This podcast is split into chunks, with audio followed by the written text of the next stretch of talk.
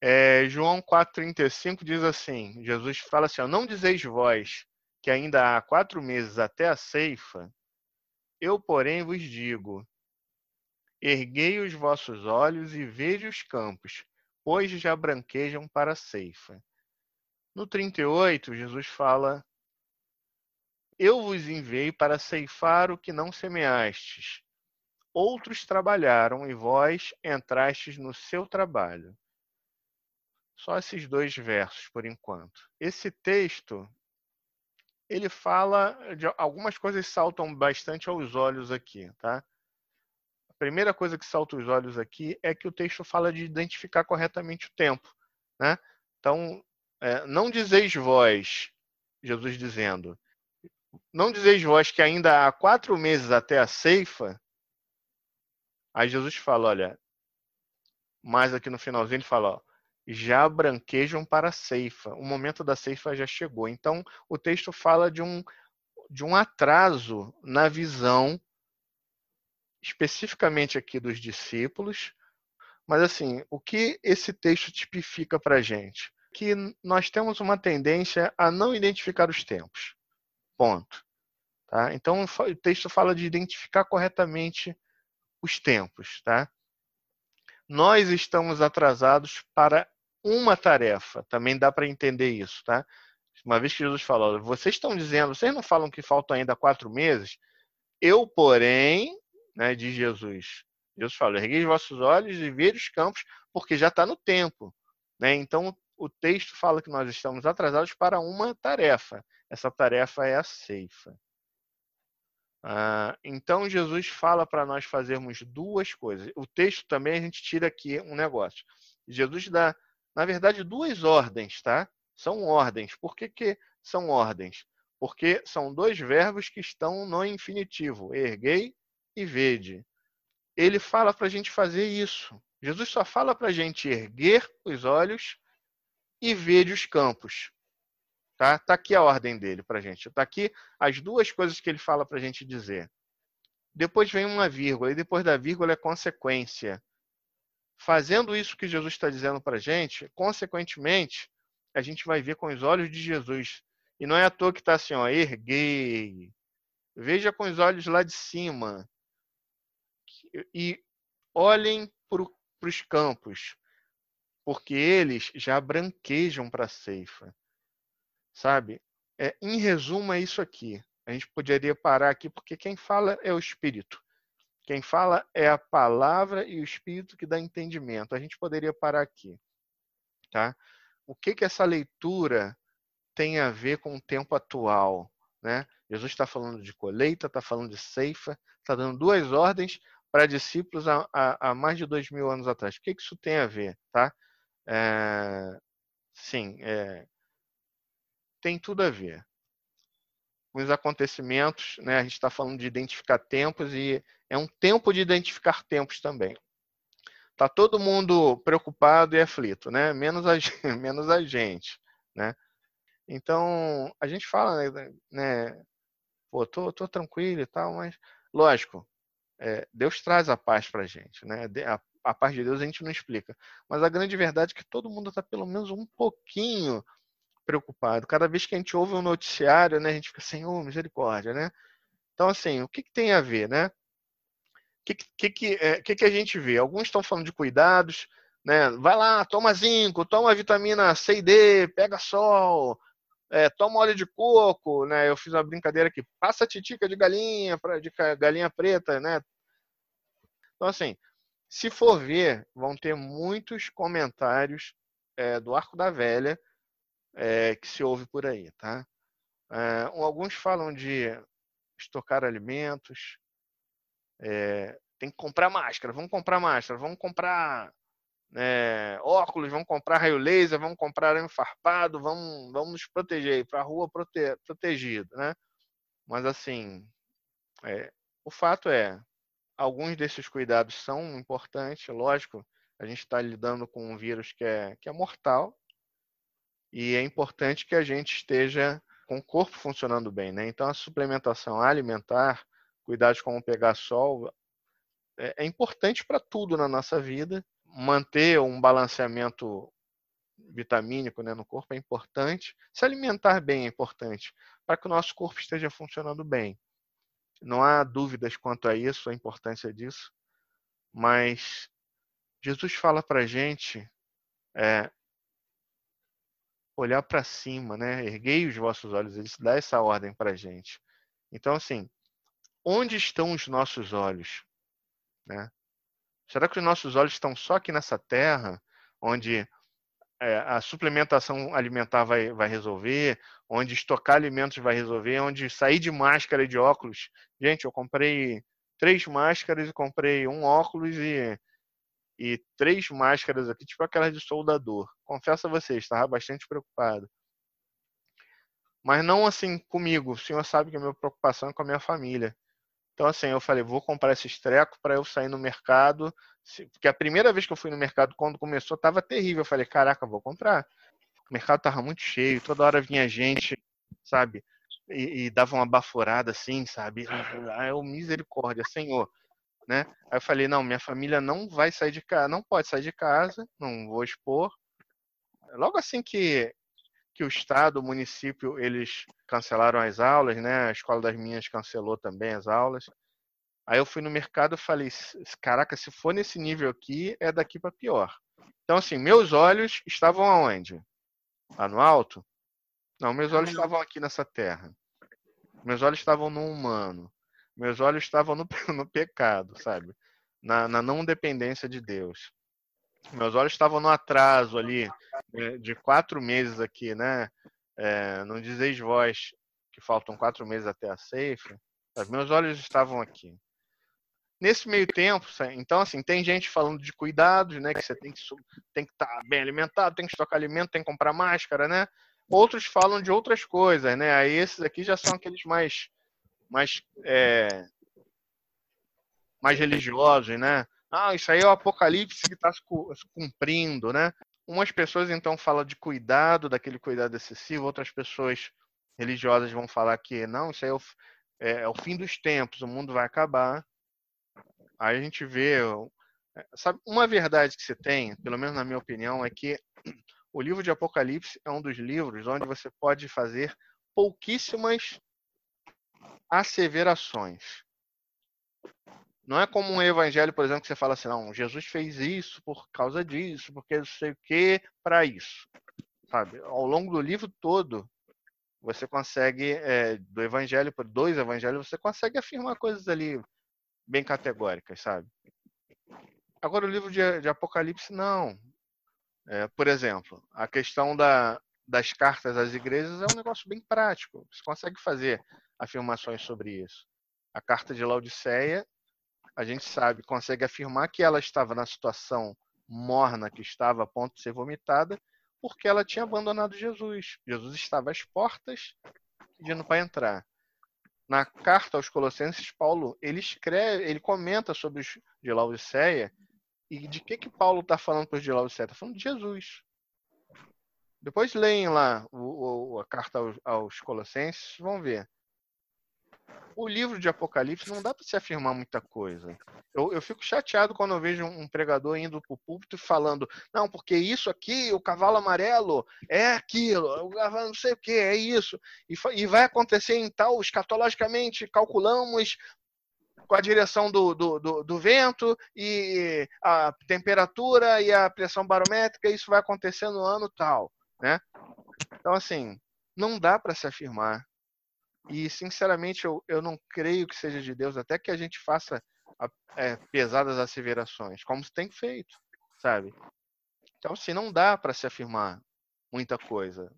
Muita coisa subjetiva e tudo ali, como toda a palavra de Deus.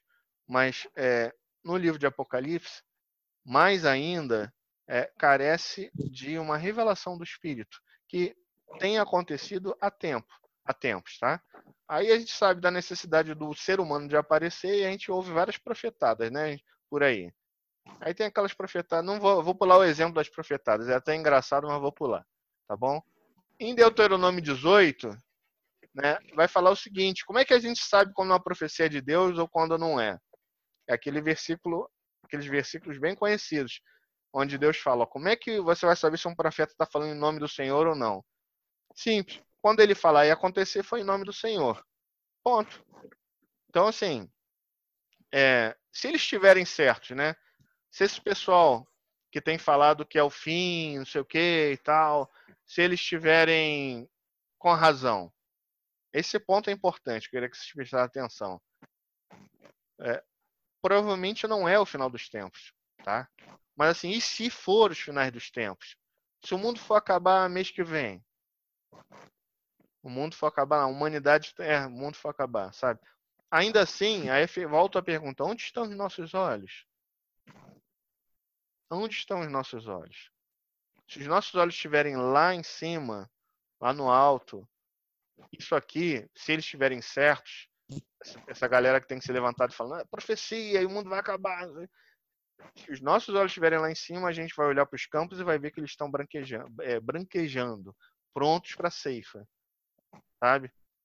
Então, ó, erramos, falhamos, nosso entendimento e nossos sentimentos oscilam. Aí aqui, Hebreus 6, de 18 a 20, diz o seguinte: Sejamos firmemente encorajados, nós que nos refugiamos nele para tomar posse da esperança a nós proposta. Temos esta esperança como âncora da alma. A gente está falando de tempos em que as pessoas estão angustiadas, atribuladas, preocupadas, ansiosas. Temos sentido falta de algo que nos ancore numa esperança. Precisamos de uma âncora que segure a gente, uma âncora da alma que segure a gente na nossa esperança. Que esperança é essa? Então, ó, temos essa esperança como âncora da alma, firme e segura, a qual adentra, a esperança adentra, a, a âncora adentra o santuário interior, o Santo dos Santos, por trás do véu, onde Jesus, que nos precedeu, entrou no nosso lugar, tornando-se sumo sacerdote. Então, é, precisamos estar com os nossos olhos para o alto, com a nossa, com a nossa esperança, tendo como, como esperança, a, tendo essa esperança da vida eterna como âncora da alma. Não dá para a gente olhar só para esse, esse sistema aqui, ainda que o pessoal que tem falado que vai acabar, que não sei o quê, repito, acredito que não. Mas ainda que acabe, gente, a nossa esperança está lá em cima. Nossa esperança não está só aqui. A gente tem que viver aqui, a gente precisa é, tocar a vida aqui, cuidar da família, trabalhar, estudar, se formar, é, ser bem sucedido, sempre como um meio de favorecer o quê? A eternidade, um meio de favorecer a obra de Deus aqui, uma, um, como um meio de sustentar o testemunho de Cristo com, os, com o nosso esforço, é, com, com, com os nossos recursos também, sabe? Então, assim, voltando ao texto e já caminhando para concluir, Jesus então nos manda fazer duas coisas: erguer os olhos e ver os campos. Jesus fala o seguinte: olha, erga os teus olhos, olhe para o campo.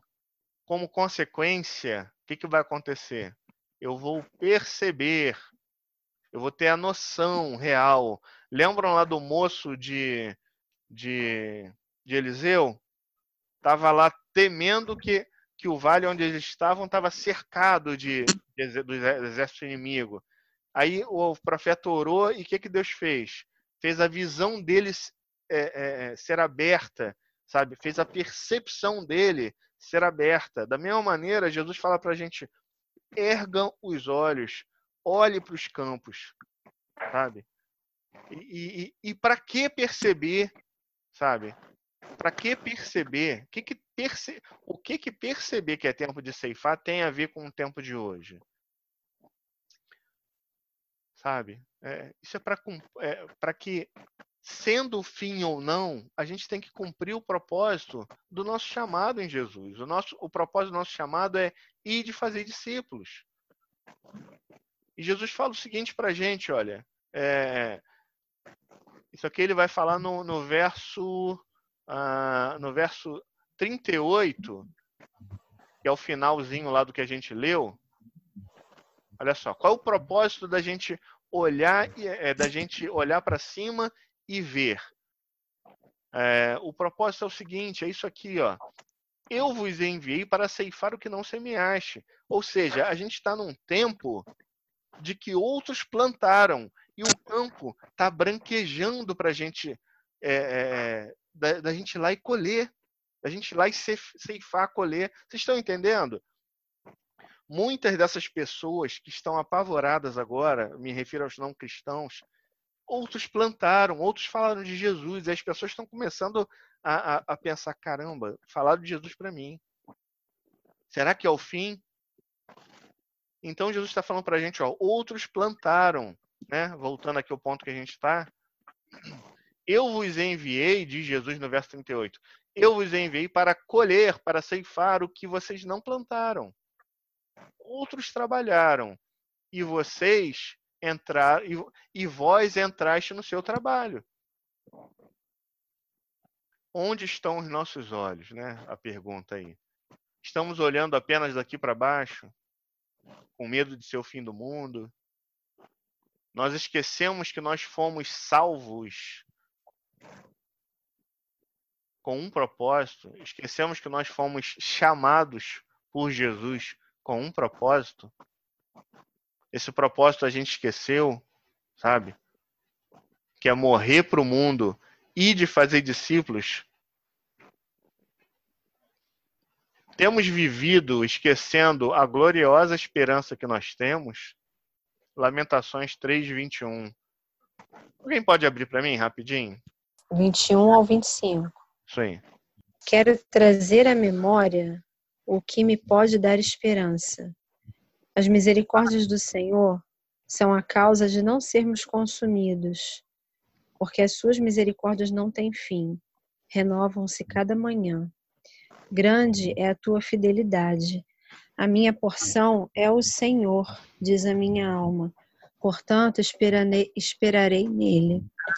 Bom é o Senhor para os que esperam por ele, para a alma que o busca.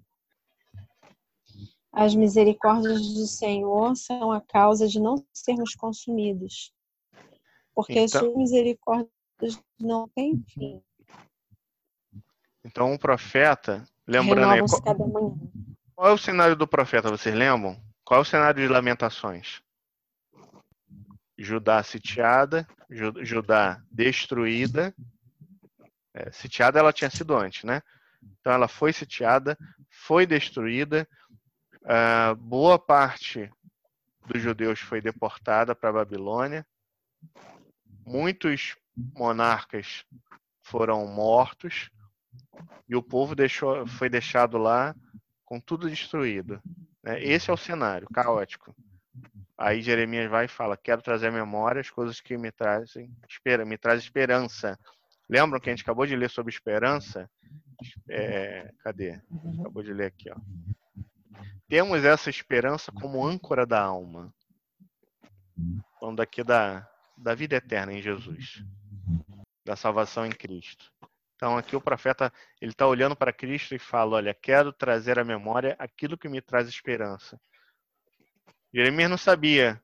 Ele olhava para a eternidade. Ele via Jesus sem saber que o nome de Jesus seria Jesus, ele olha para a eternidade e fala: Quero trazer a esperança aquilo que me traz, quero trazer a memória aquilo que me traz esperança.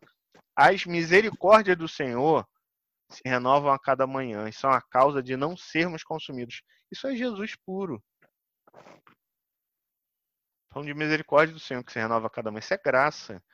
Jeremias olhou, ele olhava para Deus e via a graça de Deus em Cristo, sabe? Onde estão os nossos olhos? Estamos olhando apenas para baixo? Esquecemos do propósito do nosso chamado?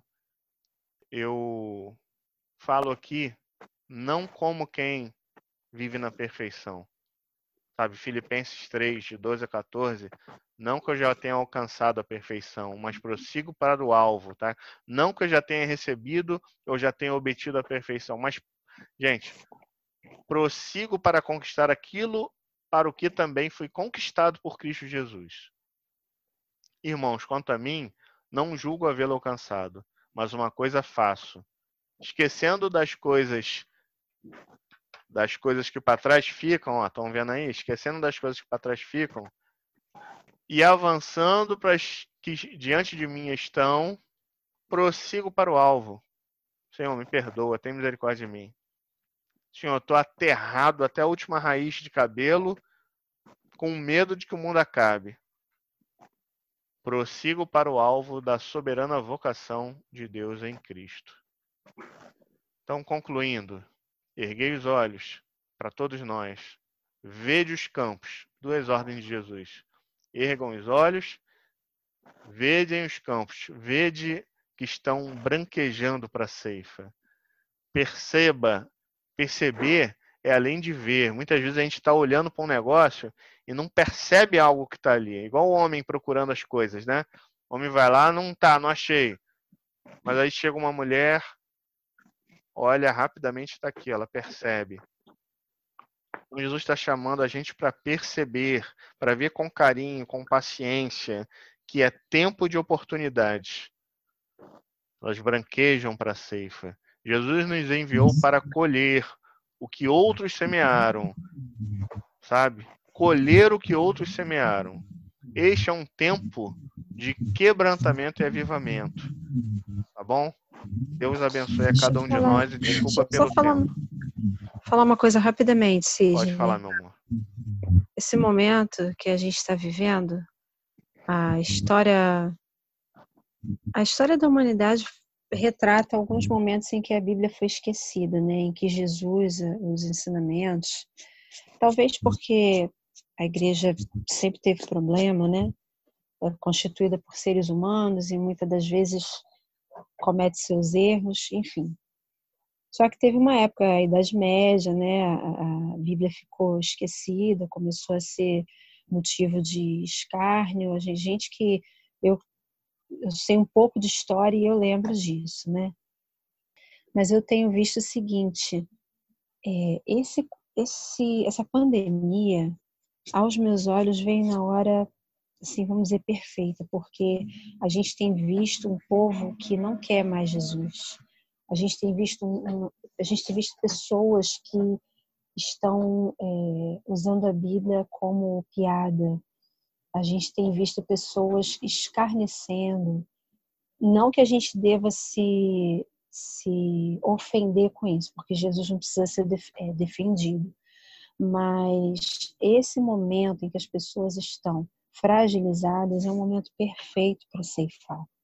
Então, assim, essa palavra é realmente para a gente estar refletindo sobre isso, sabe? Aproveitar esse momento onde as pessoas estão fragilizadas, os campos estão tudo branquinho, sabe? É aquele velho ditado: se a pessoa não vem pelo amor, vem pela dor, né? Então, tem muitas pessoas que estão voltando seus corações para Jesus e estão deixando Deus falar, Deus agir. Então, assim, eu, eu tenho sentido assim, isso muito profundo no meu coração.